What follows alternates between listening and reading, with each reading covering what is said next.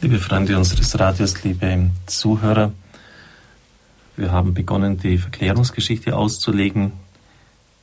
Ein Text, der reich an Bezüge ist zu Ereignissen des Alten Testamentes, vor allem zum jüdischen Festkalender, dem Yom Kippur-Tag, dem großen Versöhnungstag. Es war der einzige Tag im Jahr, an dem der hohe Priester das Allerheiligste betreten durfte und dann den Namen Jahwes ausgerufen hat. Bezüge zum Laubhüttenfest sind auch ganz klar vorhanden. Wir wollen eine Hütte hier bauen.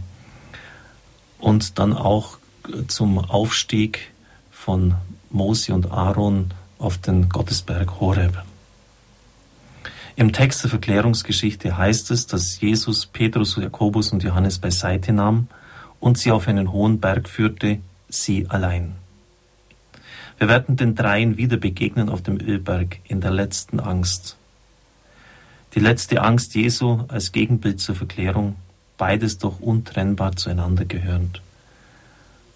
Er fing an, Angst zu haben, Archomenos, anfangen, Archomai, heißt es im griechischen Text. Er fing an, Angst zu haben. Er, der immer gesagt hat, habt keine Angst, fürchtet euch nicht. Der Bezug zu Exodus 24 ist nicht zu übersehen, wo Mose in seinem Aufstieg auf den Berg Horeb Aaron Nadab und Abihu mitnimmt. Freilich auch 70 von den Ältesten Israels. Wieder begegnen wir, wie schon bei der Bergpredigt und den Gebetsnächten Jesu, dem Berg als dem Ort der besonderen Gottesnähe. Wieder müssen wir die verschiedenen Berge des Lebens Jesu zusammendenken.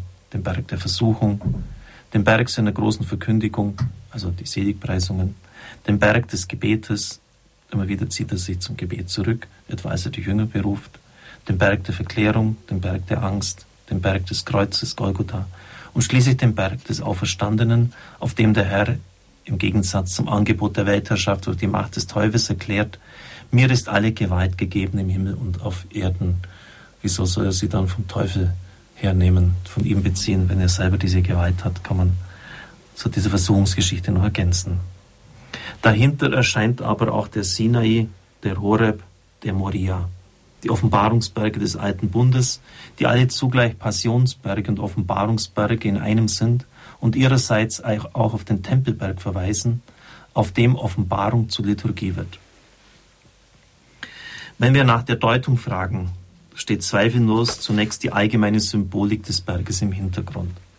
Berg als Ort des Aufstiegs, wir denken auch etwa an die Subida des Johannes und Kreuz, eines der wichtigsten Schriften Aufstieg zum Berge Karmel von ihm.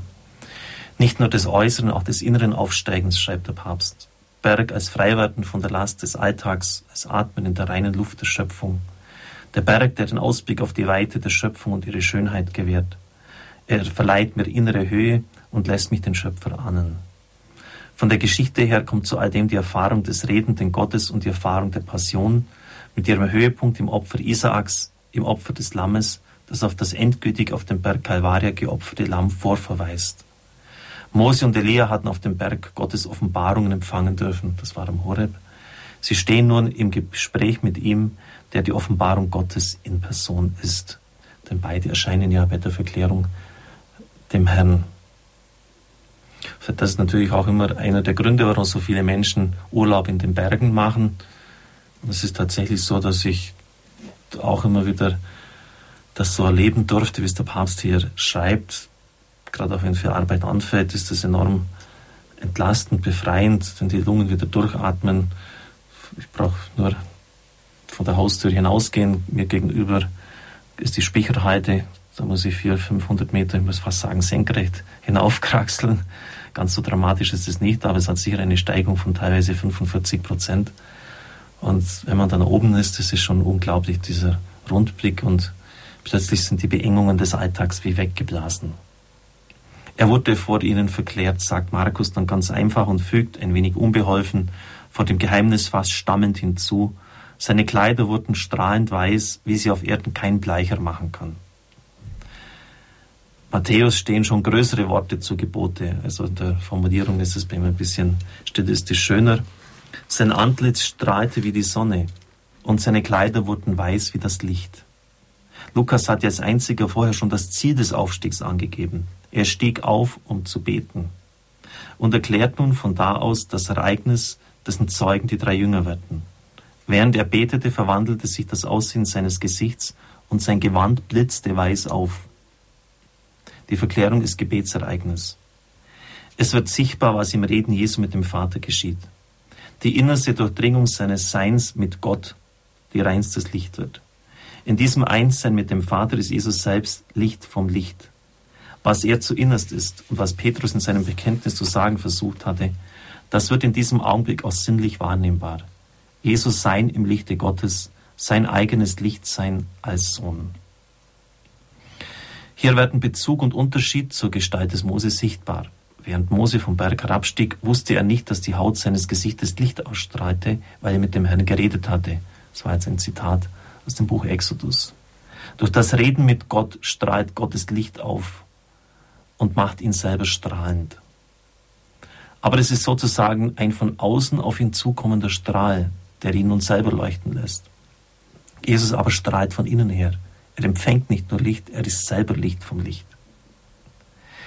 Das weise Lichtgewand Jesu bei der Verklärung redet jedoch auch von unserer Zukunft. In der Apokalyptik sind die weisen Gewänder Ausdruck des himmlischen Wesens, die Gewänder der Engel und der Auserwählten. So spricht die Apokalypse des Johannes von den weisen Gewändern, die die Geretteten tragen werden. Aber sie lässt uns etwas Neues wissen. Die Gewänder der Ersterwählten sind weiß, weil sie im Blut des Lammes gewaschen wurden. Das heißt, weil sie durch die Taufe mit der Passion Jesu verbunden wurden und seine Passion die Reinigung ist, die uns das ursprüngliche Gewand zurückgibt, das wir in der Sünde verloren haben. Durch die Taufe sind wir mit Jesus in Licht gekleidet und sind selber Licht geworden. So darf ich Ihnen den Segen spenden. Es segne, heile und behüte Sie der mächtige und gütige Gott, der Vater, der Sohn und der Heilige Geist. Amen. Ich wünsche Ihnen einen gesegneten Tag.